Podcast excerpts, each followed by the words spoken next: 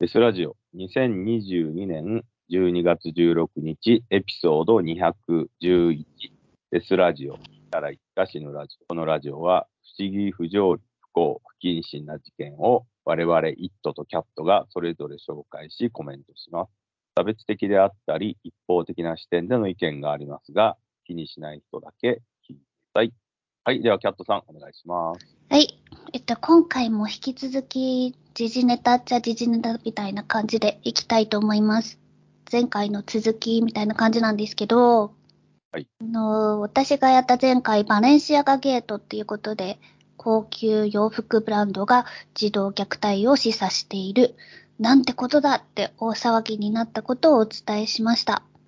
バレンシアガ側は割とすぐに謝罪文を出したんですが、最近ブランドの顔となっていたカニエ・ウエストの元妻、キム・カーダシアンは一週間くらい口を閉ざしていました。だいぶ遅れてついに声明文を出したんですが、それは児童虐待にはノーだけど、バレンシアガにはお世話になってきたから、関係は今後慎重に考えるみたいな、別にやめないっていうスタンスだったので、自分も子供がいる母親の立場なのに、金儲けの方を取るのかって非難を受けていました。この件、アメリカでは派手に炎上しましたが、結局やっぱり、イットさんが言ってた通り、日本では全く燃えませんでしたね。そうですね。まあ、そのブランドには興味があっても、スキャンダルとか、どうでもいいんじゃないですかね。うん、日本にはちょっと入ってこないですね。なんか逆に、なんか知らんけどカニエが炎上してるっぽいから、カニエ自身がファッションブランドイージーっていうのをやってるんですけど、その継続が危うくなって、さらに入手困難になって、プレミアついて値段上がるんじゃねえくらいの噂しか立ってなかったっぽいです。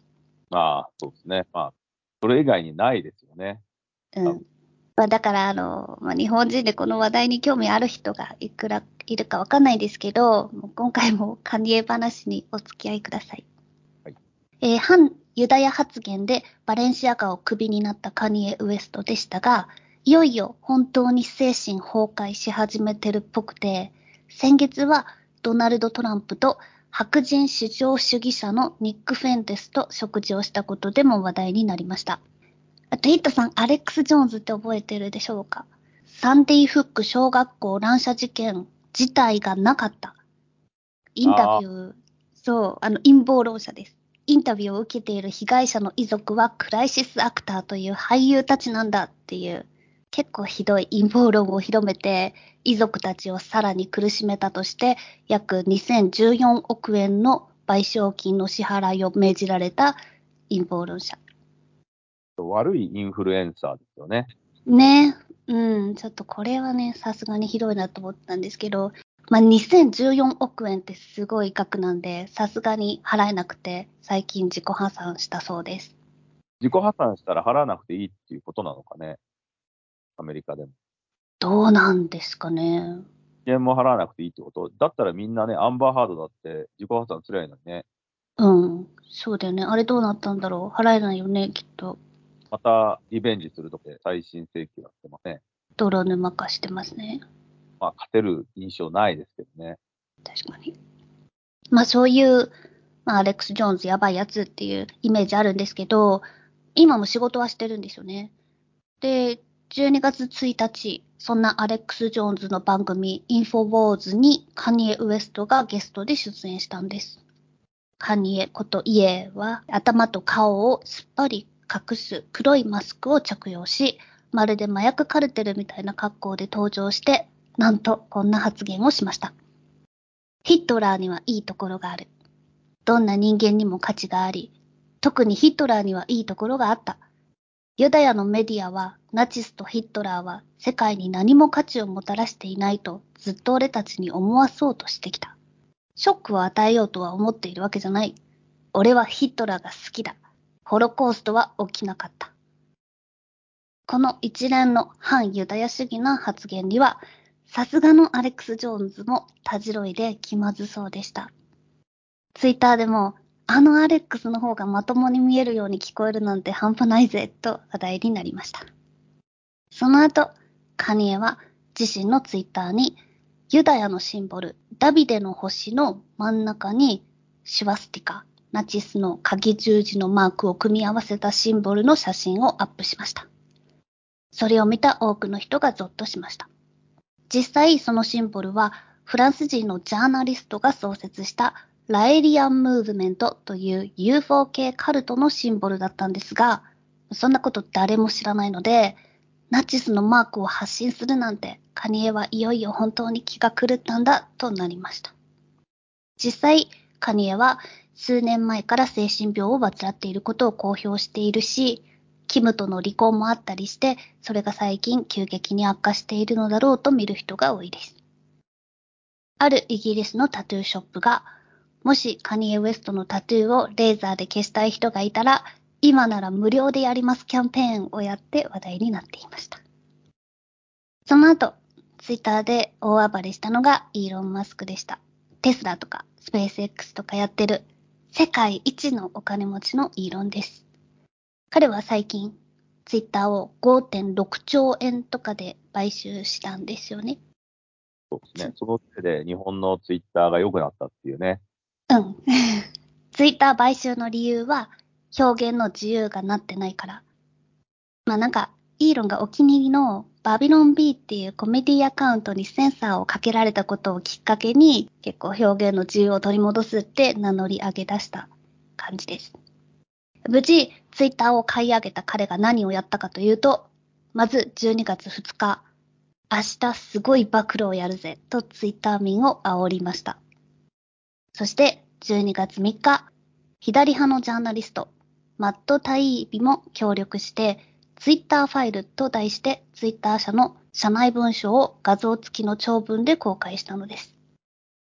内容は2010年にジョー・バイデンの息子のハンター・バイデンの汚職疑惑が報じられたとき、それが民主党にとって不利ということで、記事が拡散されるのをツイッター社ががっちり阻止していたという暴露でした。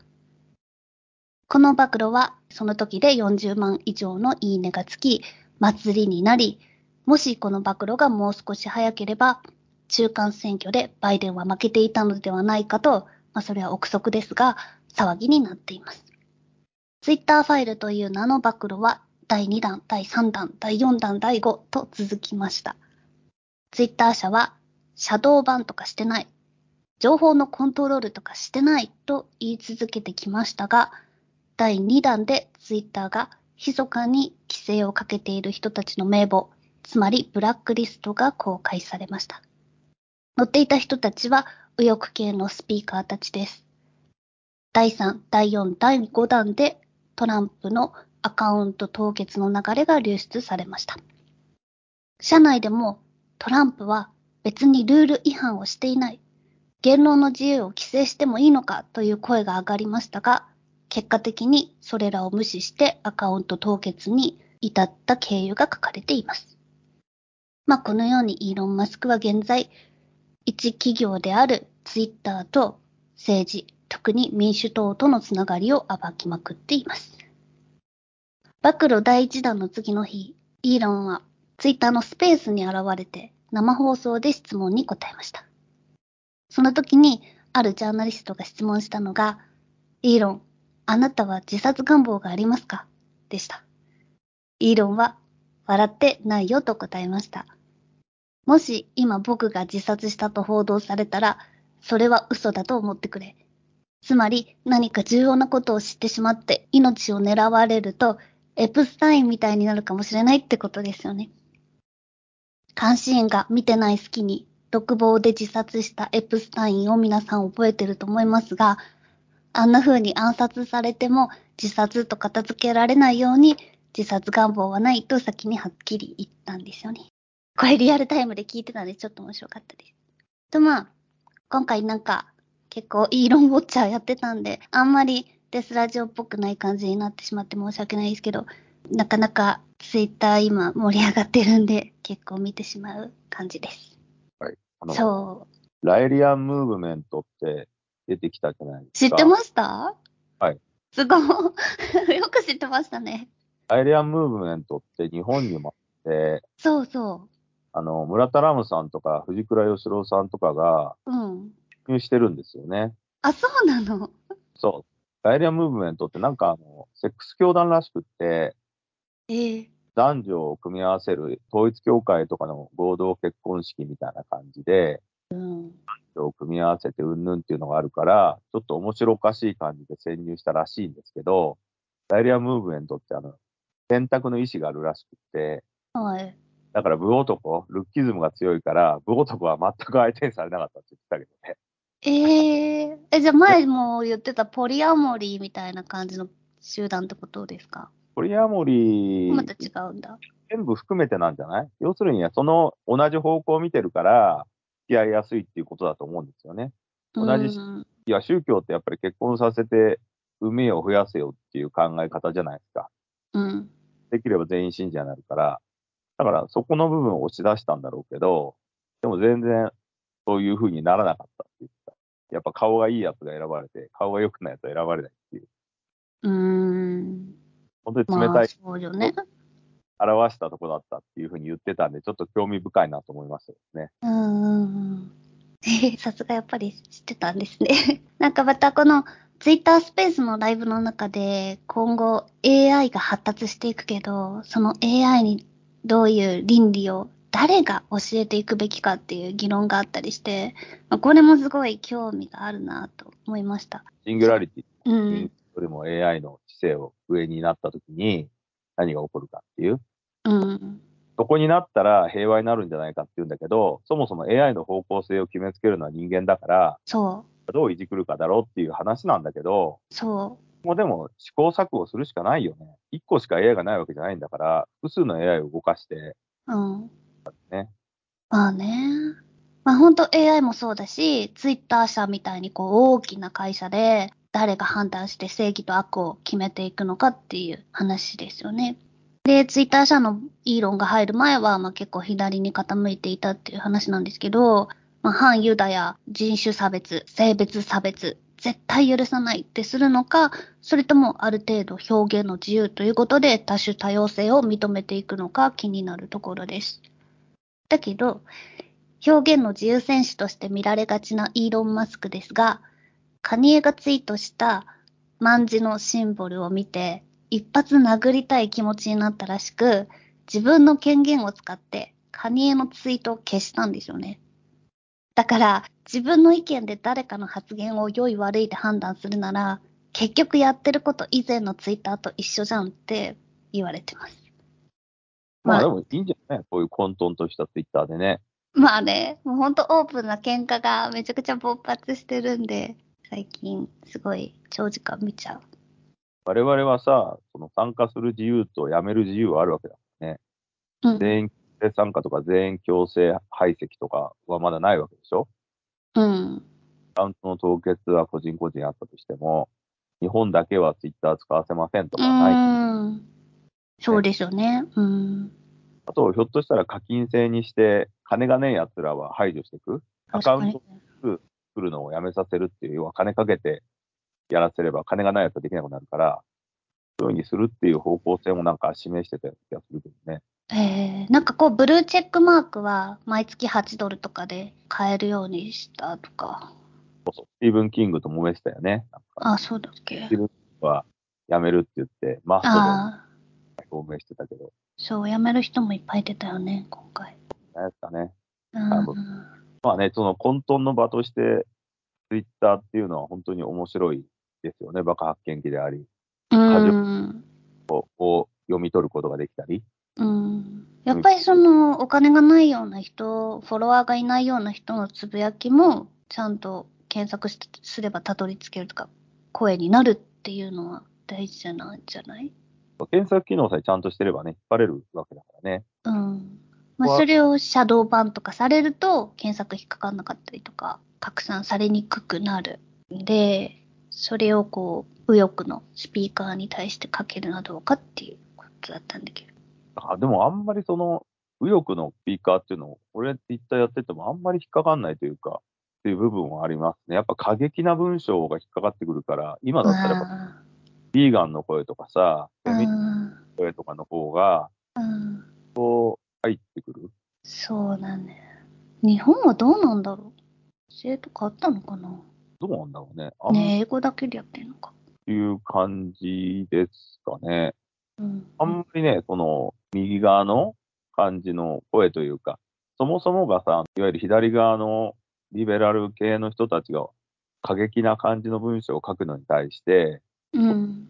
っていうカウンターで書いてるのが右翼なのかわかんないけど、そういう流れしか見ないけどね。やっぱりね、届かねえかな。飲み屋でさ、右翼の人、右翼というか、あの政治の話になると大体その安倍政権がいいか悪いかっていううん人がいるんだけど、そういうのは聞くけどさ、もう死んだからいいっしょとかって話してんだけど、死んだりしてんだから、今更何言っても遅えよとかって話するんだけど、生きてる人間が、その未来の方向性の話するんだったらいいけどさ、死んでる人間なんてもう別にゾンビとして蘇るわけじゃないんだから、でしょ？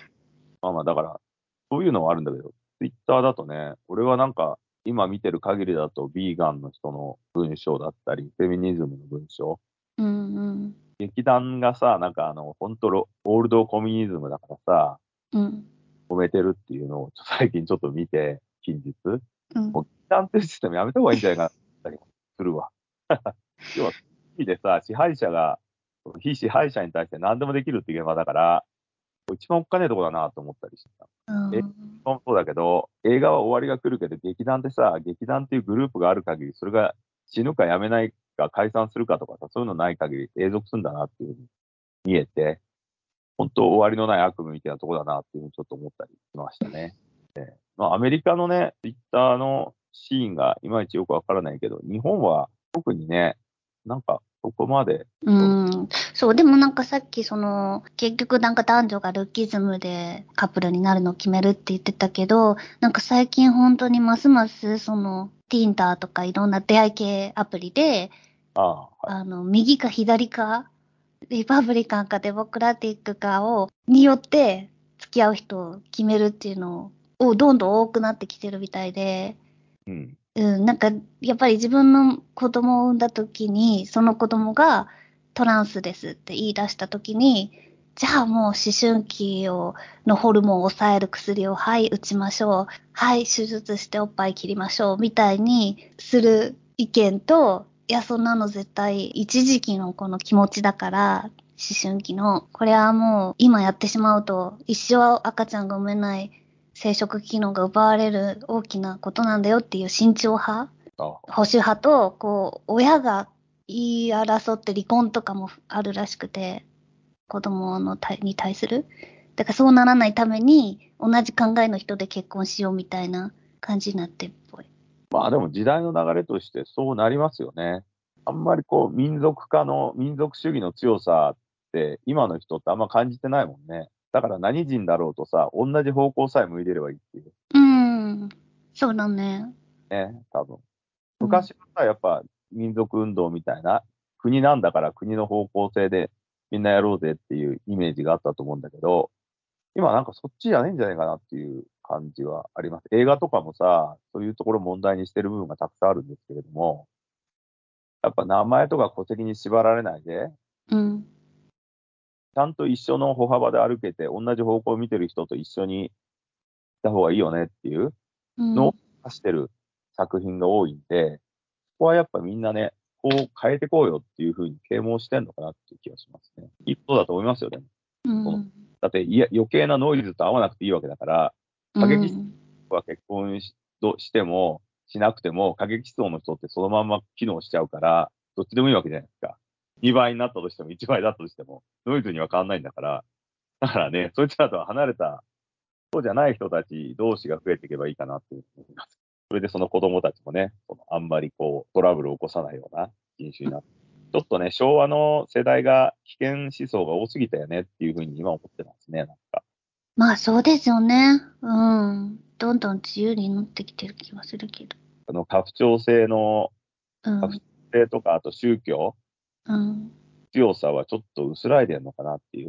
うん一方では、信仰を持ってる人が多いんで、信宗教トラブルはあるんだろうけど、そう、原理主義みたいに戻っていく人も結構いるからね。国自体で戻ったりとか。法律がちょっと変わってきそうだからね、うん。あ確いいなと思ってますね。かに。子供の意思で宗教に狂った親から離れられる自由っていうね、うん。統一教会とかやってますもんね、今。今、それができないじゃん。何歳未満だとまだ親の庇護にいなくちゃいけないっていう。それすらもね、なせばいいっていう。昔から俺がデスラジオっていう寮生にしちゃえばいいんだよね。寮に入りたい人はさ、そういうから、そういうところから離れた？国のさ、国営みたいな寮を作って、そこに入れちゃえばいいんじゃないかなと思うけどね。うん。ただその国のその方針をどう決めるのかっていう。でも、どっちも地獄じゃん宗教家、うん、そういう親だったらね。うん、確かに。国のルールをさ、洗脳されるのも地獄だったら、どっちを選ぶかっていう。それでも、両方のさ、選択があってもいいんじゃねえのっていう。そのうん、選択はあってもいいかも。一番厳しいわけだからね。逃れ、そうだね。あちょっと今回デスラジオなのにデスがなかったので、最後に短い事件を一つだけ付け加えておきます。今年11月29日、深夜3時から4時の間に、アイダホ大学のルームメイトであった4人の学生がキャンパス近くの家で何者かに刺されて全滅する事件が起きました。2015年から殺人事件が一件も起こっていなかった平和な街だったのですが、キャンパスに近い場所で4人の若い男女が一度に殺害されてしまったことに住民は大きなショックを受けています。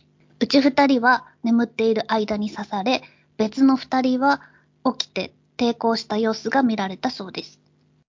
惨劇な事件からほぼ2ヶ月くらい経ちますが、犯人はまだ捕まっていません。それどころか凶器も発見されていません。警察は未だに見当もつかない状態だそうです。また詳しい情報が分かったらお伝えしたいと思います。でも今日、あの、もう一回ニュース見てみたら、なんか近くに白いヒュンダイの車が怪しいのがあって、それを追いかけてるとは書いてたんですけど、4人一気に殺されて、これ未解決になったらまたね、世田谷一家みたいな感じになっていくのかなってちょっと思ってますけど。ユンダイって韓国のメーカーだね。あ、そうですね、車ね。アメリカ結構流行ってるのかな。ああ、安いからか。車見られてたら結構そのまま捕まりそうな気がしますけどね。追いかけられて。うーん。でもこのご時世に、もう2ヶ月も捕まらないし、やっと車が出てきたのも今日、今日の情報だったし。ねなんだろう、これって思ってます。どういう中だったからですかね。うん、でも大学のキャンパスだから、人はいるよね。多分、わかんないけど、それは。うん。いや、もう学生とかが住んでるから、そんな砂漠とかじゃない？まあまあまあ。そうですね。ちょっと壮絶な事件では。そう、大きい事件で未解決になったら、ね、大変だから、全力で調べてほしいなと思ってます。はい。ちょっとね、はい。うちの経過を知りたいですね。はい。以上です。アップデートの情報は Twitter、インスタで発信しているので、デスラジオで検索してみてください。また、パンローリング社よりデスラジオ、トゥルークライム、デスラジオセレクションというのが CD で、あるいはオーディブルで1ヶ月に1回ずつ更新されておりますので、まあ、Amazon でデスラジオって入れていただければ、CD 版もオーディブル版も出てきますので、お好きな方をチョイスしていただければと思っております。また、あの、CD とか買ってくれたり、オーディブルで聞いてくれた方は、もしよかったら、評価ですね。Amazon の評価つけていただくと、多分、評価がたくさんついてると、一般の人がチョイスして買いやすくなるので、よかったらつけていただければと思っております。はい、こんなとこですかね。それではまた。それではまた。